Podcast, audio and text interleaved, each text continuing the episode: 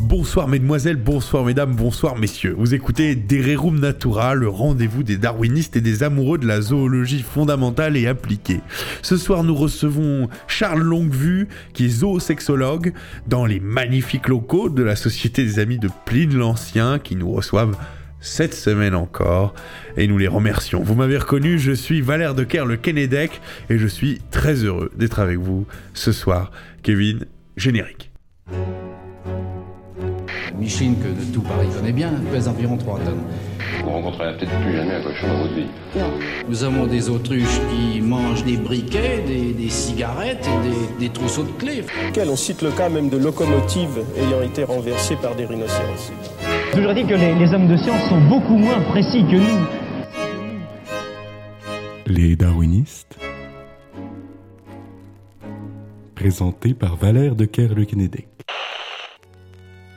Charles Longuevue, vous êtes zoosexologue, vous êtes diplômé en études comportementales et sexuelles chez l'animal à l'université Paul Sabatier, vous êtes docteur à la Sex Academy of Liverpool, vous êtes l'auteur de plusieurs livres qui font référence, dont Le jardinier à nuque rose, Pervers ou génie, mais aussi Voyeur, bienvenue au royaume des poissons. Cet été, on a pu lire votre remarquable ouvrage, qui est d'ailleurs best-seller, Pieuvre et Kamasutra, une histoire sans fin. Je vous remercie d'avoir accepté mon invitation, mon cher Charles. Et ce soir, vous nous parlez zoologie comportementale. On vous écoute. Je vous remercie beaucoup. euh, je remercie euh, les studios et puis euh, les darwinistes de me recevoir ici dans ces locaux majestueux. J'ai été auditeur et je peux vous dire que c'est une grande fierté de se retrouver ici.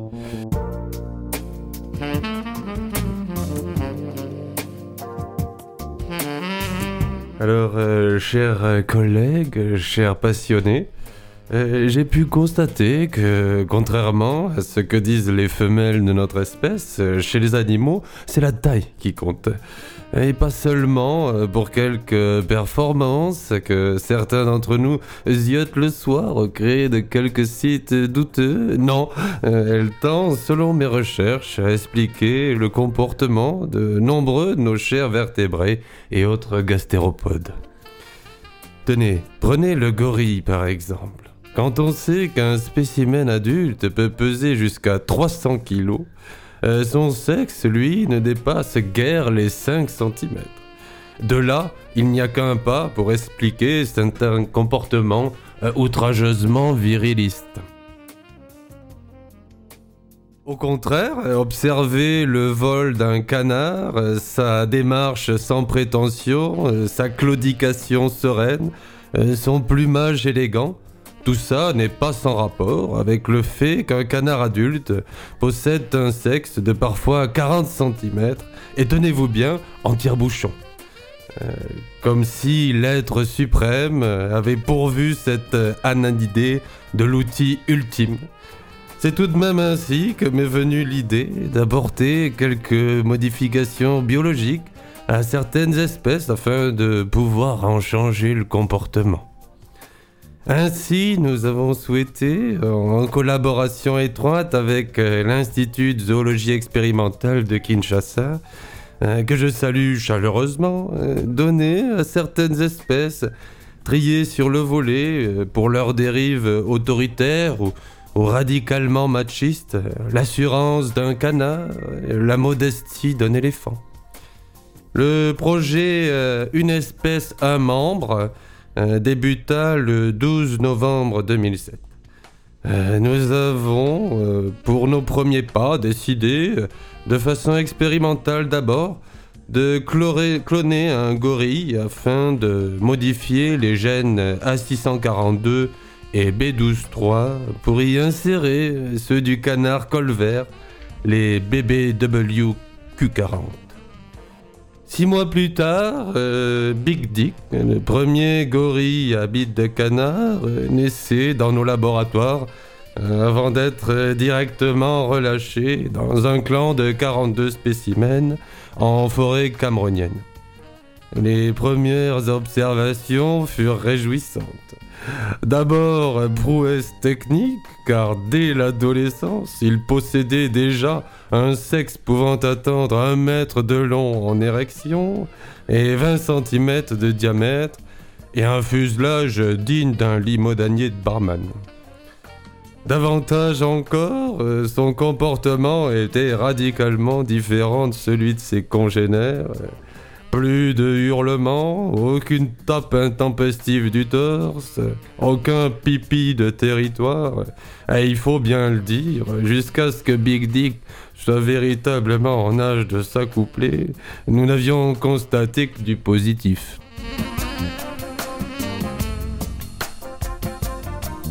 Alors, euh, péché d'orgueil ou trop grande générosité, nous faisions rapidement le constat que l'accouplement pour Big Dick était devenu impossible. Si bien que pour son plaisir personnel, il avait pour exercice avec des semblables des pratiques qui sont toujours interdites dans certains pays d'Afrique, si vous voyez ce que je veux dire. Dès lors, les idées ne manquèrent pas pour améliorer le dispositif, euh, affinement de l'extrémité, épiderme auto-lubrificateur et tant d'autres. Aujourd'hui, c'est toute une école qui s'est engagée à la poursuite de mes travaux à Düsseldorf et l'ensemble du parc animalier euh, dit agressif ou souffrant de complexes non rédhibitoires à la modification génétique ou chirurgicale euh, pourra bientôt bénéficier euh, des premières expériences en laboratoire. Il nous fallait un lieu d'étude et un public euh, scolaire déjà historiquement rodé à ce genre de modification expérimentale et la ville de Düsseldorf était toute choisie. Nous avons bon espoir que d'ici peu, de grandes populations d'espèces sexuellement modifiées, les SM comme nous les appelons, euh, peuplent les jungles et les contrées verdoyantes de notre jolie terre.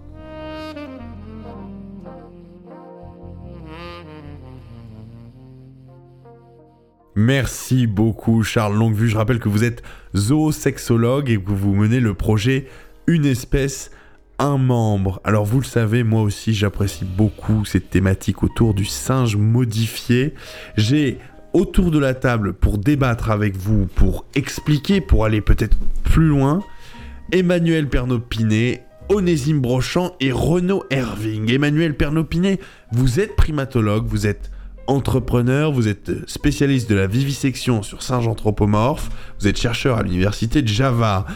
Le lieutenant-colonel Brochant, Onésime Brochant, qu'on ne présente plus, vous êtes ancien officier des troupes de marine, vous êtes entrepreneur dans l'apiculture et le secteur en pleine expansion de la zoodéfense. L'agressivité animale, ça vous connaît, puisque vous êtes le fondateur de La Ruche qui dit non. Vous occupez votre retraite d'une manière bien productive. C'est une start-up spécialisée dans la génération, l'élevage et l'emploi de frelons de combat. Enfin, Renaud Herving, qui est à la table. Vous êtes chercheur et physicien. Vous dirigez l'unité de recherche mixte sur le vivant du CEA, les modifications génétiques. Ça vous connaît et vous encadrez depuis septembre un cours magistral sur les troubles érectiles chez le spasme japonais. Vous le donnez en Sorbonne et vous êtes les bienvenus ce soir sur le plateau des darwinistes. Une réaction peut-être, euh, monsieur Herving, sur cette chronique, ces modifications, ce projet. La parole est à vous. Alors c'est très intéressant. Si je décompose un peu le- votre protocole expérimental, on, on est sur une modification euh, du génome, on est, on est plutôt sur une modification qui va se faire au niveau du bistouri. On est euh, effectivement sur une modification d'abord du ressenti de l'animal via la- le regard qu'il porte sur son sexe et, et le comportement qui s'ensuit, évidemment. Ah, Donc on est sur une sensibilisation de l'animal à même le- sur son aspect psychologique. Exactement. C'est très intéressant. Monsieur Pernopinet, une réaction peut-être Mais euh, je dois, je dois vous avouer que je suis un peu, euh, un, un peu euh, jaloux. Vous êtes, vous êtes, ça de l'université de Liverpool, c'est ça? Euh, à, la, à la salle, oui, à la Sex Academy of Liverpool. Mais je connais là-bas euh, Jackie Robert Wolfworth qui connaît toutes mes expérimentations sur les seins. Vous savez que je suis primatologue moi-même et que j'ai du J'ai connaissance de vos travaux. euh, ici et ailleurs en Mauritanie notamment.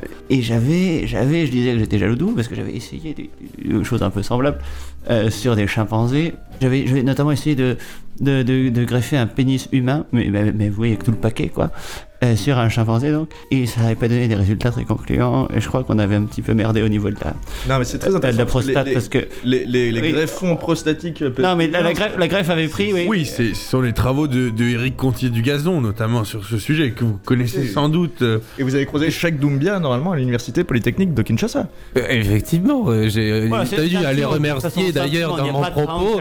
L'université de Kinshasa a mené de grands des, des, des C'est toujours Albert Perrucard qui dirige le département? Albert Berucard, malheureusement, nous a quittés récemment. Et vous avez essayé de lui greffer il, un publie- il quelconque publiait pénis beaucoup moins récemment, effectivement. Parce que moi, Oui, c'est le résultat que ça avait donné. C'est-à-dire que mon chimpanzé, au bout de ouais, il avait à peine euh, deux mois, bon, il avait décédé. Hein. Et, bah, mais au début, il était assez fier de, d'avoir, de pouvoir montrer un, un pénis humain, puisque il voyait qu'on avait le même. Euh, euh, mais néanmoins, voilà, je vous dis, c'est ça au niveau de l'artère spermatique, soit au niveau de la prostate, euh, que, la, que la greffe a, a pas forcément bien pris, que voilà, un peu jaloux. Et- mais- alors, mais il est très content et, et les chercheurs, enfin, disons, l'entrepreneur est, jaloux puisque moi, ce que j'aime bien, c'est donner une application, enfin, comment dire, pouvoir vendre un produit euh, euh, à la fin. euh, mais le chercheur est, intéressé. Alors, comment vous avez fait? Comment? La, la première partie a été notamment l'identification chez le canard d'un gène très spécifique qui lui permet une taille de sexe euh, très largement supérieure à la taille du corps. Nous avons d'ailleurs créé un rapport euh, entre la taille du sexe et la taille de l'animal hein, que nous avons appelé petit Q et plus une, une euh, fonction mathématique c'est une fonction mathématique et c'est cette première approche qui nous a permis de, de déceler chez le canard un gène bien particulier hein, qui est le QQW40 euh, et, et que nous avons choisi de greffer chez, chez le gorille pour voir ce qui se passait et les résultats effectivement sont très concluants. Lieutenant, colonel Brochant, vous demandez la parole, je vous laisse réagir. Alors oui, bon, euh, moi j'ai écouté avec beaucoup d'intérêt hein, la, chronique, hein, c'était, c'était vraiment, euh, c'était vraiment intéressant. Alors simplement, vous, votre objectif, c'est de diminuer l'agressivité des, espèces. Moi, le mien, c'est de maximiser leur potentiel offensif. Vous comprenez que on, on travaille sur le, le- la même problématique, Oui, mais dans des, dans des oui. sens complètement inverses. Quand on travaille dans un sens, on travaille sans doute Alors aussi justement, justement, c'est exactement ça qui va m'intéresser. C'est justement, moi je vous demande, est-ce qu'on pourrait pas travailler dans le sens inverse? Par exemple, vous parliez du, du sexe de gorille qui dépassait pas les 5 cm, si je me souviens bien, c'est à peu près ça? À peu près oui. Et, c'est ça qui fait voilà, plaisir. hein. Vous savez, sur le plateau des darwinistes, et qui, qui, personnellement me remplit de joie, c'est cette façon de faire avancer la science en créant des sérendipités. euh, Oui, euh, là, là je pense qu'il y a quelque chose à faire, parce que là... Industrielle. Parce que là, no- notre gros, notre gros problème dans la zoodéfense, c'est que euh, le- l'espèce qui, historiquement, euh, a un potentiel formidable, c'est l'éléphant. Et effectivement, là, le problème, c'est toujours d'arriver à susciter l'agressivité chez l'éléphant, une agressivité systématique. Est-ce qu'on pourrait pas imaginer de greffer un sexe de gorille sur un éléphant pour obtenir ce que j'appellerais donc une sorte de processus de frustration tactique qui, qui, qui donnerait des éléphants furieux, des éléphants dont vrai. le potentiel de destruction serait inimaginable. On pourrait en balancer Renaud sur un Herving, camp, Renaud détruire des villes, raser des villages, euh, exterminer de... Enfin, je veux dire, ça, ça serait, ça serait colossal, quoi. Je, je- je sais qu'en Libye, une solution qui avait été trouvée, notamment sur, sur l'éléphant, était l'usage de cockring électriques. C'est Charwed Bullride. Oui, oui. Oui, ou j'allais dire un- peut-être Hassan Belboul Eh, cette histoire de, de, de- de- cette histoire d'éléphant là, de, de- j'avais une idée pour le nom. Greffer des, c'est quoi, c'est greffer des petits, des, petits- des petits pénis sur des éléphants pour les rendre agressifs. Oui, c'était c'était à peu près l'idée que, que, que j'avais eue en écoutant la chronique de, de, de Monsieur Longuevue. Et vous voulez vendre ça Euh, Je veux utiliser ça sur des champs de bataille. Oui, mais pas, pour les vendre. Après, allez, allez. Oui, l'idée c'est de vendre les éléphants. Euh, Vous, vous voulez pas appeler ça Hannibals Ah oui, d'un- point de vue marketing, ça pourrait très bien fonctionner. Ouais, ouais, très bonne idée. Mais j'aimerais bien entendre le professeur Longuevue là sur un peu, un peu sur le projet, sur le l'idée un peu de, de greffer des sexes de gorille sur des éléphants dans, dans un but vraiment inverse hein, de, de ce que Oui, vous oui. cherchiez. Charles Longuevue, s'il vous plaît, sur le chemin inverse. Effectivement, euh, comme le disait euh, le Caire de Kennedec, euh, ce qui va dans un sens peut tout à fait aller dans l'autre. Et si nous avons réussi à diminuer l'agressivité de certaines espèces, euh, pourquoi ne pas augmenter l'agressivité de certaines autres? Je mettrai tout de même un bémol, euh, car euh, nous ne savons pas encore euh, quelles peuvent être les réactions, notamment euh, de certains éléphants d'Afrique, euh, lorsque euh, d'un sexe historiquement grand, ils passeront à un sexe réduit. Oui, ça nous ne pouvons bien. pas prédire. Ah, ça marche bien, oui, oui, ça, ça- ça se fait. oui. Ça se fait, oui. vous, êtes, euh, vous êtes plutôt optimiste. Non, mais je connais quelqu'un qui. Oui, oui, je peux vous assurer que le gaillard s'y connaît en la matière. Et, et vous, vous parliez tout à l'heure de, de- de- de votre projet un membre, euh, une espèce ou une espèce un membre, si je ne m'abuse. Oui. Euh, J'avais pour ma part l'idée. Irving, Oui. arrêtez. Si, si. Si, si, mais Irving euh, euh, précède, devance euh, mes pensées, puisque c'était précisément ce que je voulais dire. Une espèce de membre, pourquoi pas En tout cas, là aussi, ça marche. Mais donc une espèce de membre, pourquoi pas une espèce euh, 14, 19 membres? Je, je ne sais pas pour les 14, mais j'ai fait... rotor. J'ai déjà greffé deux pénis sur un petit, macaque et ça a très bien fonctionné. Et pour le coup, là, ça décuple vraiment son Mais plaisir. quel était le comportement de ce macaque Excusez-moi, je- je- comme je suis quand même maître de cette émission et que nous parlons aussi de, de zoologie morale ici et que nous avons aussi des comptes à rendre euh, aux personnes qui financent cette émission, moi je veux poser quand même la question et la poser de manière très claire, la question morale de cette histoire.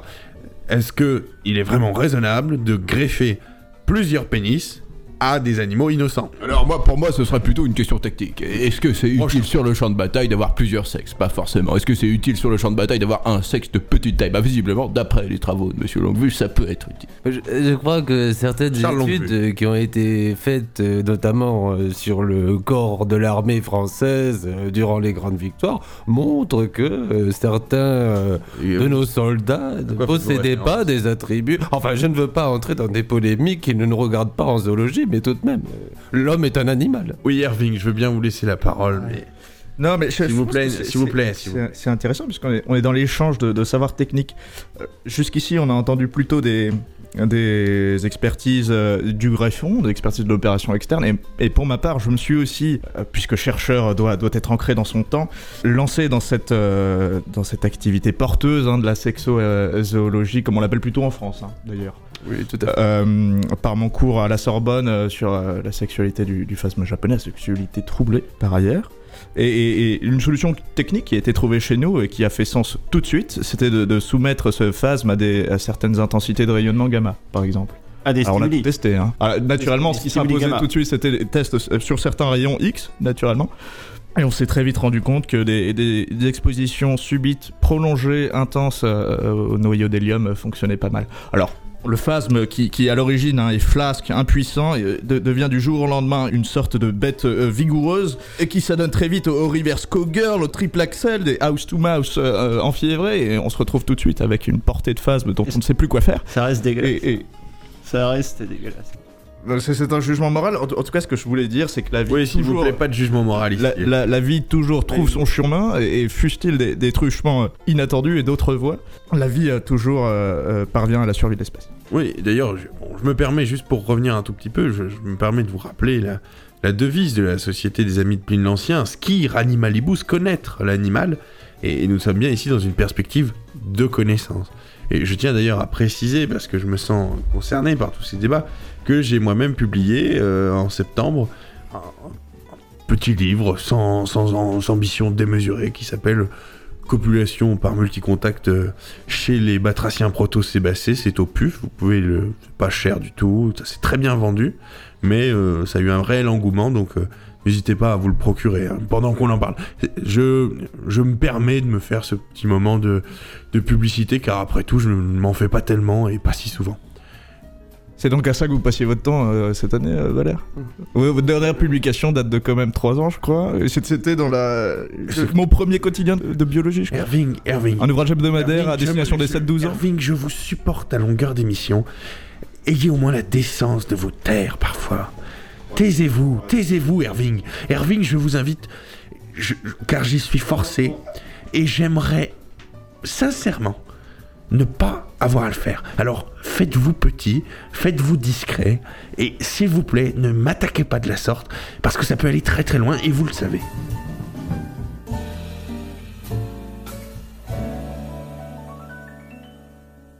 Bien, là-dessus, je voudrais remercier euh, mes invités vous y compris, Irving, d'ailleurs, pour la qualité du débat, parce que si parfois les affects sont présents, il faut savoir les gérer et les mettre dans le secret des chambres de son esprit. Je vous remercie donc pour ce débat, Charles Longu, Emmanuel Pernopinet, le lieutenant-colonel Brochant, Monsieur Irving. Je vous remercie et je vous dis à la prochaine. À la technique, c'était Kevin de Souza, à la réalisation, Joachim Planchard. Un grand merci encore à la Société des Amis de Pline l'Ancien qui nous accueille dans leurs locaux.